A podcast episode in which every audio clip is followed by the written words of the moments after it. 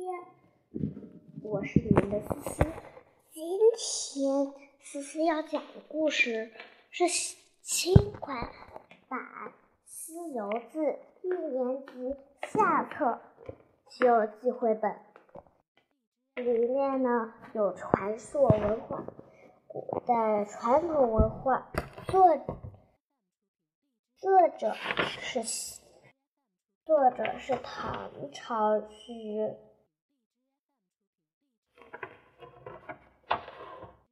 作者是唐朝诗人李牧。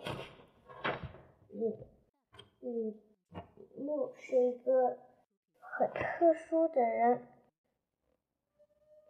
他是里面的唐僧、沙和尚、孙悟空和猪八戒。和沙和尚都是都是唐僧的徒弟。那这里面，我们知道了花果山美猴王出世的故事。我们要讲到几页呢？我们今天呀要讲到第几章？我今天呢要讲到第五章，把。第五章的全全讲完，好，我们开始讲故事喽。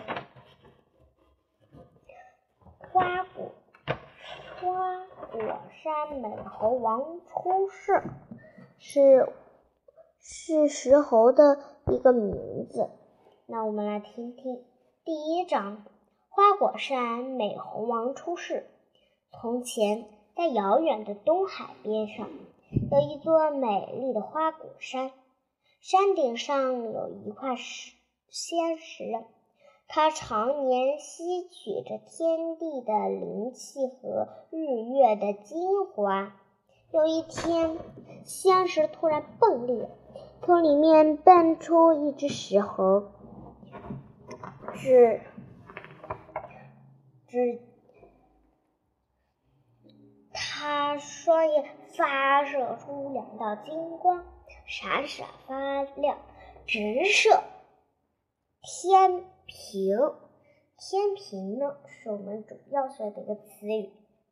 天平，天平，啊，天平，天平呢，就是天上的神仙的天平啊。从此，玉帝。此时，玉帝正在这龙凌霄宝殿的凌霄宝殿上和众神仙议事。忽然之间，之下有金光闪烁，大吃一惊，以为有妖怪作乱，急忙命千里眼、顺风耳两位神仙打开南天门。看明白。不久，两位神仙将回报：东海边有一座花果山，山上有一块仙石，嗯，产下一只石猴，它目射。金光，因此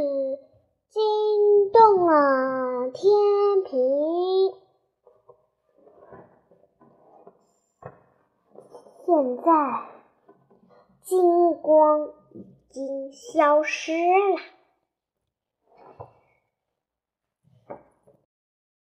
金光已经消失了，陛下不必担忧。玉帝这慢慢说道：“原来是天地精华的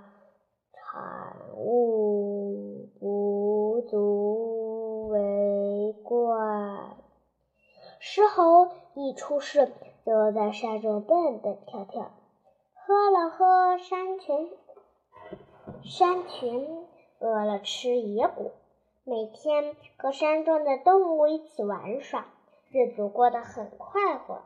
一天天气炎热，兽跟着一群猴子到山涧里洗澡，洗着洗着，他们突发奇想，要去寻找这水的源头。猴子们顺着山涧往上爬，终于找到了泉水的源头，原来是一道瀑布，一座瀑布。像银河一样从天而降飞泻下来，大声齐声喊道：“谁有本事，敢钻进瀑布里去看看，我们就被他为王！”兽高声喊道：“我去！”说闭上眼睛，一纵身跳进瀑布里。他睁开眼睛一看，发现里面竟然没水。而是一个山洞，各种石器样样都有。洞中有一块石碑，刻着“花果山水帘洞福地，水帘洞洞天”。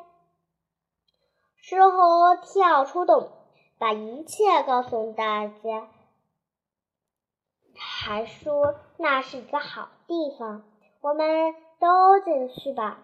于是大家都跳进水帘洞，真是猴性顽皮。猴子们刚进水帘洞，就一个个抢夺石桌石椅，搬来移去，一直搬的没力气了，才方才停下来。这时，石猴端坐在上面说道：“各位啊，你们刚才说谁有本事？”进得出来得去，就拜他为王。如果如我如今进来又出去，出去又进来，为各位寻找这安身的福地，你们怎么都忘了拜我为王这件事情呢？猴子们听了，果然都信守承诺，一个朝上跪拜，口认千岁大王。从此，守高登王位，便将蛇字隐去了，改成美猴王。第二，现在我们讲的是第二章：珍惜诚意，石猴学艺。转眼。三五百年过去了，一天，美猴王和猴群们正玩得开心，突然伤心起来。他想，虽然自己现在很快乐，终有一天会死去。这时，一只年老的猴子安慰他说：“大王，要想长生不老。”除非能成佛仙神，大家听了纷纷赞同。于是美猴王决定去找神仙，学会长生不老的本领。第二天，他独自撑着木筏，去大海的深处寻找神仙。过了八九年，美猴王历经千辛万苦，可是并没有找到真正的神仙。这这，你说真正的神仙能？美猴王能找见真正的神仙吗？肯定不能了。那我们再来听一听。有一天啊，海风把木筏吹到了犀牛贺州。犀牛贺州，大家听过吧？美猴王上岸后，来到了一座高山前，他听樵夫说，这座山名叫灵台方寸山，山上有个斜斜月三星洞，里面住着一位叫虚，住着一位名叫虚。菩提祖须菩提祖师的神仙，法力无边。美猴王听说后，赶紧到找到洞府，跟着仙童来到须菩提祖师面前。看到祖师在台上端坐，美猴王连忙跪下叩头，嘴里还叫道：“师傅，弟子有礼，弟子给你行礼了。”祖师见他聪明伶俐，很喜欢他，就收他为徒，给他取了个名字叫。孙悟空也叫孙行者，我们就他取了个名字叫什么来着？哦，对，孙悟空。于是孙悟空开始学艺了。每天他跟着师兄们学写字、焚焚香。空闲时就干些养花、修树、扫地、挑水的活儿。就要这样，一年就是六七年。一天，祖师提出要在悟空本领，比如占卜、凶吉、参茶、打坐等。悟空见这些都不能长生不老。就一律不学，祖师很生气，跳下阶阶台，用戒指在他的头上，他的头上上连打三下后，然后挥着手走了，关上了中门。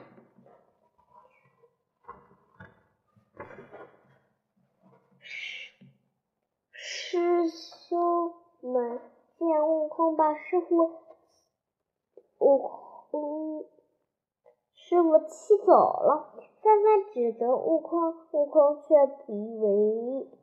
当晚三更时，当晚傍晚三更时，悟空悄悄的来到门后，看见师傅正在睡屋里睡觉。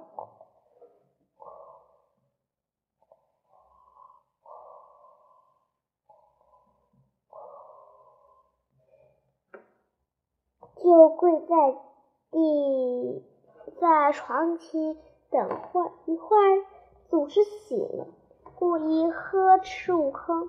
悟空说：“你不是让我三更时从后门进来，叫我学长生不老的法术吗？”祖师见悟空参透了他的心意，非常。